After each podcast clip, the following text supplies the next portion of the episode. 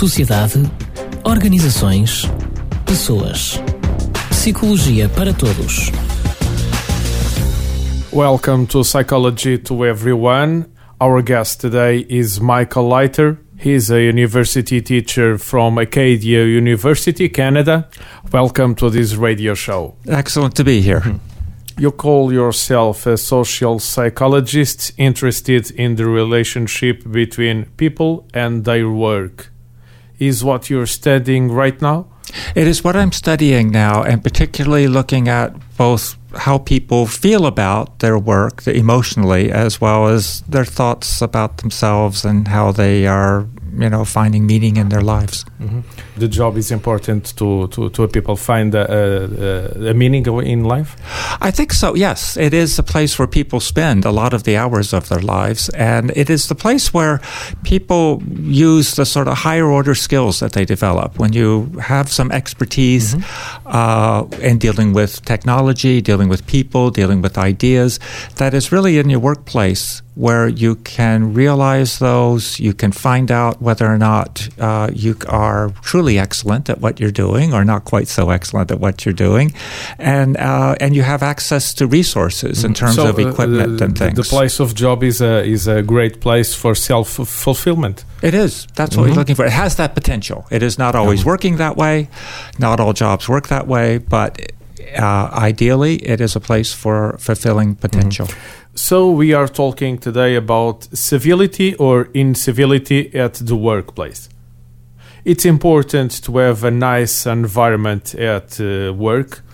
People really stay with a job and really become involved in a job through their relationships with other people, both their boss as well as their colleagues.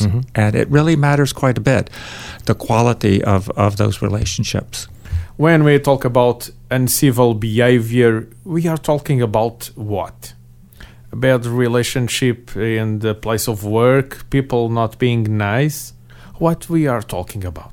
We're talking about the full range of things like that. The idea is that with incivility, what we're focusing on is not so much the really extreme, abusive, you know, violent behavior. We're not talking, just talking about uh, bullies. we're not just talking about bullies, and we recognize that happens too. But really, with okay. incivility, we're focusing on the subtle little cues or responses that people make to each other. Little That- things? Little things. Just if you offer an idea at a meeting and somebody rolls their eyes or makes a uh, expression, uh, uh, an odd expression, then you can feel that they're really criticizing you or that they're they're they're showing disrespect for you and your ideas. We are talking about normal and common people.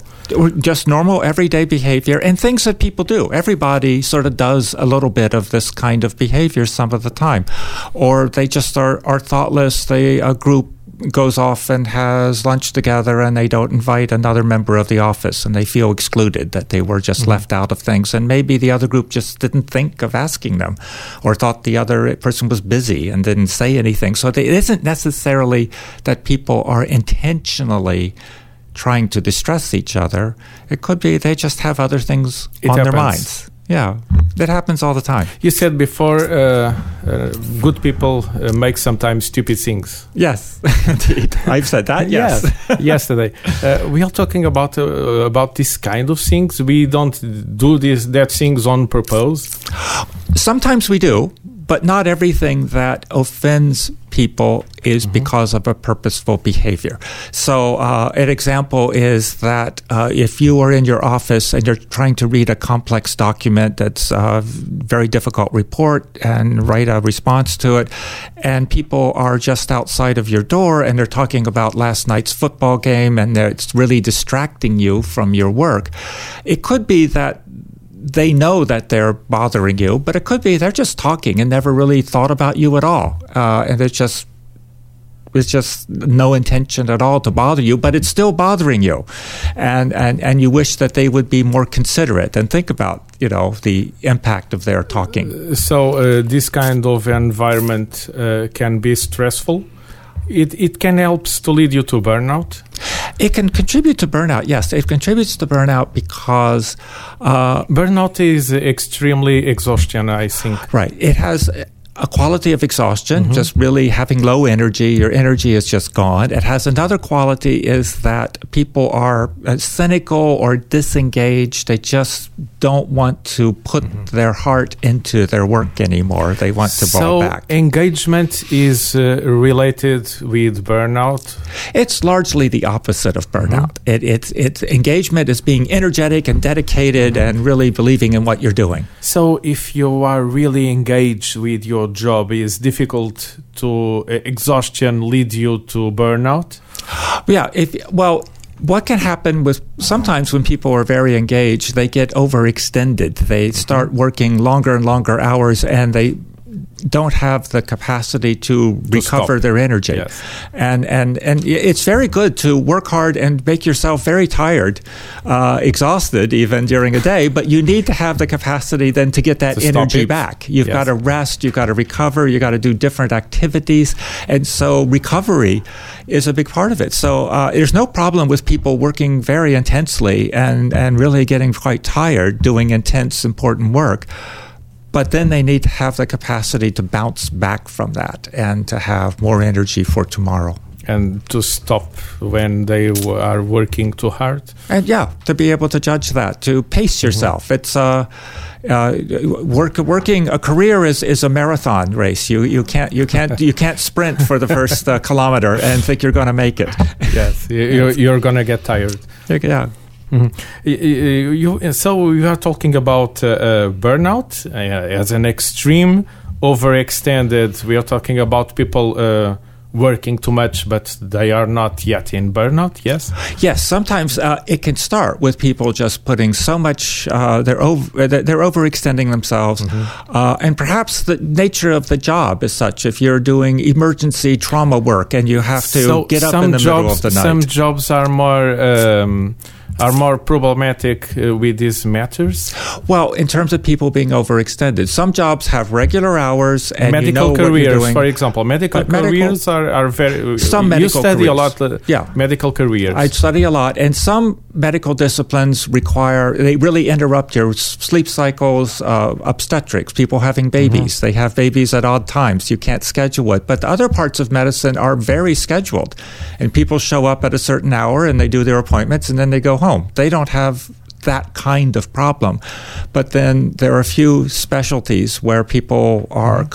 Have to work very, very long shifts. Teachers, or, yeah, teachers are uh, also a problem, a Well, problematic job for this, this kind of things. and that's not so much the physical exhaustion that goes with these Psychological medical things exhaustion. it's more of i think with teachers that i've seen it's more that they the job stays the same for year after year or decade Mm-hmm. after decade and they get to where they really are craving some variety in their lives a different kind of way of interacting with people rather than interacting with children all day and that that can sort of wear people down so a lot of that starts with really that disengagement part they get to where they're they used to really believe in it it was the most important thing in the world to be a Mm-hmm. So teacher and they lose disengagement, that. disengagement is a trigger for burnout It's- or it- heavy stress. it can start with exhaustion or Mm-hmm. burnout can start with uh, with with being disengaged and and losing the values uh, uh, and connection with your work and then you can end up with the full experience of burnout as having both of those going on at once that you're both exhausted and you've lost the spark for the, the your motivation for really doing the work that you care about So uh, to have a good environment is very important to have the same values that the company has. Right. If your values and the or- your organization's values are alike, then you know that the, the more you work, the more you're furthering something that's important to you, and that's a that's a wonderful thing for people. If they're at odds, then the more you work, the more you're wasting your time. so, so that's really an Yes, you get place money, but you are wasting time. you're wasting time because you're not doing because this is your life. And you know uh, Yes, you're giving away your, your time for money. You do that to a certain degree but people want to put their time into what they believe in. That's much more rewarding. Uh, it's difficult to to fight back against uh, an uncivil um, environment. Yes, once an uncivil environment gets established, then people tend it tends to perpetuate itself. If you've said something that offends me, then I mm-hmm. feel badly about interacting with you, and I'll probably say something that offends you, and then you'll get mad, and you'll want, And you and have it just goes on and on. of course. Yeah, you get this reciprocity going, and people are sort of continuing a negative kinds mm. of interactions. So often, often people are clever enough to find a resolution, but when they do not, when this negative interactions have been continuing for a long for a time, long period of time. Yes. then they need help. Something needs to what happen. c- you what you can do to help them? Well, on the simplest level, I, you know, in a perfect world, they would have a uh, they would have a supervisor who sees that oh, these two employees are have a really problematic relationship, Mm-hmm. and will have a talk with each of them and and help them get along together. But the world is not that perfect. yes. it's not that perfect, and many supervisors just simply don't have the training or the perception or the courage to take on a task like that. So, uh, So yeah, is when a company needs you. then, then, yeah, oh, they do. they, they really do. and so, uh, a, a method that we have evaluated, and, and, and most of these things that people provide to try to solve these problems have not with really been. environment. They have not been actually tested uh, rigorously, have not been evaluated scientifically. But we have one uh, method that we use that we call CREW, Civility, Respect, and Engagement at Work, that was originally developed in the U.S. So, um, civ- uh, Let me think. system. You are, you are not fighting bad behavior. You are uh, stimulating a good behavior. That's what we do. We basically go in and help people uh, and do training role plays uh, on how do you actually talk nicely to each other. And with we have idea- to teach that to people. Oh yes, Yes. Well, these days you have to teach people how to wash their hands. You certainly have to teach them how to be polite to one another. So let me figure this. What is happening nowadays? Oh, I, I think it's always been there. When when I watch, I don't know if you've ever watched. Uh, It's an old the, the- problem. The, the Mad Men television show, uh, you know, set in the 1960s in America. Well, people were terrible to each other in that show. They were always awful. There's always been people terrible at work. What really I think is important now is that we, more and more people are insisting that they are treated with respect, and so when they are you know, interact with other people who are disrespectful and uncivil, that's a big problem and a problem that they will talk about. Where I think a generation before, if people were treated disrespectfully at work, they would just uh, bow their head and and, and, and put up with it. Yes. So I think what's the positive thing, I think it's a lot of people insisting on civil, proper behavior at work. and work, that's, yes. Yeah, that's what's the big difference now. So you you coach people how to behave at work to We have do, a good yeah. behavior. We coach them and we do it in a group setting because we want, and members of our work group who work together regularly, because we want Mm-hmm. the members of the group to help each other. Not, it's not just an individual mission It's a train. group mission. Yes. It's a group mission, so we don't train one individual to go off But and try to train be polite. yes. we train the whole group, and then the group helps each other, Each other, yes. and keeps each other, and then you know all your group members are thinking about civil behavior, so you are more careful about how you talk Mm-hmm. and to you, others. you you have already uh, results of this kind of uh, training. Yes, yes, we have we have run this in, in, at a number of hospitals, and we've demonstrated that if you do this training, things improve in terms of burnout, things improve in terms of civility, and if you don't, with the control groups. That they stay just the same, and when you look a year later after the training is finished, the control groups are still the same, and that the training groups are still improved. So that can uh, raise efficiency at work. Yeah, yes, because uh, so much of work now is teamwork. People have to work together. They do jobs. They depend on each other to do different parts of the operation. And if they are having unpleasant interactions with each other, they stop helping each other and they stop sharing information. And a lot of things fall between the cracks. That sharing that information is very important for the company for the, the well-being at uh, the workplace It is. It's very important in hospitals. It's very important in media. It's very important in universities that sharing information. And if you talk to somebody and offer them your ideas and they react in a disrespectful way, you will be less likely to talk to that person again. You will want to avoid that. And that starts putting a wrinkle into how the whole organization works. But this kind of intervention uh, this kind of uh, coaching Yeah. uh, co- group coaching it takes uh, time and money i think It takes time and money. It's a, uh, what, our basic process is a six month process because people do not Mm-hmm. That's a problem. They do not change their behavior fast. it's not a problem if but you want to really are change. you are changing behavior you're Yeah. not changing personality no, we do not. bullies change will still bullies Well, bullies. It depends on what you mean by that. Bullies can just sort of be a description of behavior. Yes. And often, bully it's a description of one person's opinion of your behavior, which may be different from the other person's opinion of of, what they're yes. doing. So there's a funny thing there. But what, what we're doing is promoting positive behavior. But to change behavior takes a Time. it takes time. People do not change behavior because they think it's a good idea.